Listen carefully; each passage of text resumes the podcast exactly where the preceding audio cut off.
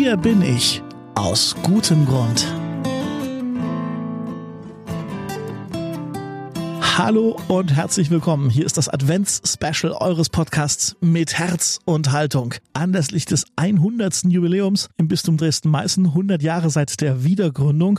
Und das feiern wir mit 100 guten Gründen fürs Leben und mit den guten Gründen, die uns unsere Gäste jeden Tag hier im Advent auf den Fragebogen von Schwester Elisabeth antworten. Heute lernt ihr dabei Hans-Ulrich Drechsel kennen. Der ist Holzspielzeugmacher und Chef der Augustusburger Hutzen-Werkstatt. Und ihn hat Schwester Elisabeth mitten zwischen Schwibbögen und Räuchermännern getroffen. Aus welchem Grund bist du hier? Meine Frau hat diesen Beruf erlernt in den 70er Jahren. Damals nannte sich das noch Facharbeiter für Holzspielzeugtechnik. Heute sagt man wieder Holzspielzeugmacher. Einzigartige Schule in Seifen oben, die in Deutschland weit nur einmal gibt. Sie hat nach der Schule studiert, einen Meister noch gemacht. Ich bin hier eingestiegen, weil sie mich darum gebeten hat. Wir haben dann aus privaten Gründen 2005 die Rollen getauscht. Ich bin quasi in die Rolle des Chefs geschlüpft wobei wir immer noch äh, gemeinsam entscheiden, was wo passiert. Habe meinen Job aufgegeben als Abteilungsleiter eines Textilbetriebes. 1989 bin ich bei eingestiegen und wenn man so möchte, hängen geblieben, nie wieder weggekommen, weil es wirklich Spaß macht. Die Vielfältigkeit der Aufgaben. Wir fertigen unsere Produkte, wenn ich das so erklären darf, in einem ganz kurzen Abriss, vom Stamm bis das in der Schachtel liegt, alles selber an. Äh, wir legen den Holzstamm nicht selber um. Wir gehen aber mit dem Holzstamm dann in, in ein Sägewerk. Dort wird Furnier hergestellt. Das Furnier wird bei uns weiterverarbeitet, wird auf der Dekopiersäge ausgesägt. Die entsprechenden Einzelteile, die noch dazu gehören, werden auf den entsprechenden kleinen, größeren Maschinen gefertigt. Und diese Arbeit ist so vielfältig, dass das immer wieder Spaß macht. Es ist immer wieder was Neues, obwohl es oftmals schon viele Jahre alltäglich ist. Also Routine würde man sagen. Aber es ist trotzdem immer was Neues, weil man macht Arbeitsgänge nicht vier Wochen am Stück, sondern vielleicht mal drei, vier Tage. Dann kommt wieder ein ganz anderer. Und die Arbeitsgänge passieren dann erst drei, vier Monate später wieder. Hochinteressant eigentlich. Was treibt dich an? In allererster Linie natürlich der Broterwerb, logischerweise. In zweiter Linie, wenn man selbstständig ist, sagt er das Wort selbst und ständig. Man muss sich selber ständig motivieren, dort zu arbeiten und nicht irgendwo, irgendwo hängen zu bleiben, sondern man hat neben der Motivation auch die Möglichkeit, gewisse Freiräume zu genießen, die man sonst als normaler Arbeitnehmer nie hätte. Aber Selbstdisziplin, A und O, ansonsten funktioniert die ganze Angelegenheit nicht. Wenn es schwierig wird, was trägt dich? Die ist schon belastend, die derzeitige Situation. Wir haben ja bei uns im, in unserem Geschäft seit 2009 noch einen Ladenkaffee mit integriert. Also Sie können bei uns im Kunstgewerbe einen Kaffee aus einer privaten Kaffeerösterei trinken. Das ist natürlich ein harter Punkt, wenn man als Gastronom, als kleiner Gastronom plötzlich heruntergefahren wird auf Null. Der erste Lockdown im März, April, der war hart. Da hatten wir auch noch ein Kunstgewerbe zu. Das war schon, gerade weil das Ostergeschäft noch mit reinfiel, sehr frustrierend. Danach äh, durfte man den Laden wieder öffnen, kam natürlich keiner, weil alle irgendwo Angst haben und hatten. Dann ging die Gastronomie im Mai wieder los, bis 1.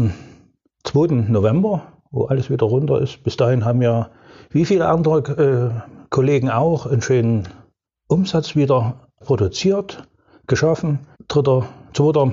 Äh, November war dann wieder der freie Fall auf Null. Das tut schon weh. Und wenn man dort keine Rücklagen hat, kein Durchhaltevermögen oder nervlich irgendwo, da kann man schon dran verzweifeln. Und was hilft Ihnen nicht zu verzweifeln? Dass äh, wir zu zweit sind, meine Frau und ich. Ich habe das so einen komischen Spruch mal rausgedruckt. Wir verstehen uns nicht immer, aber wir sind trotzdem ein tolles Team. Ja, also es ist ein, ein Miteinander, nicht ein Gegeneinander. Und wenn man dann einen Partner hat, der mitspielt, auf den man sich verlassen kann, na, der einen hilft, wenn man irgendwo mal wegzuknicken droht äh, und dann einen wieder aufrichtet, Also so eine gegenseitige Wechselwirkung. Das kann dem einen passieren, dem anderen passieren, selten gleichzeitig zwei.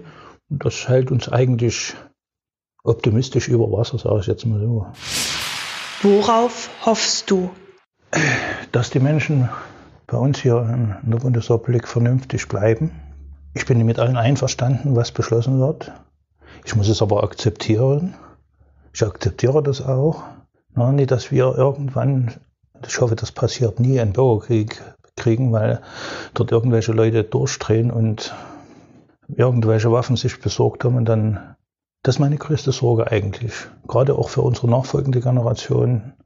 Ja, wir haben ein Pflegekind, das ist unser großes Enkelkind mit 17 Jahren. Ich bin 63, da ist 17, also eine ganz schöne Ecke zwischen. Und jetzt hat ihm das begreiflich zu machen, Warum, weshalb, wieso, das ist eine tägliche Herausforderung. Bis jetzt ist uns das gelungen und konnten den jungen Mann davon überzeugen, dass es so ist und nicht anders und dass man sich danach richten sollte.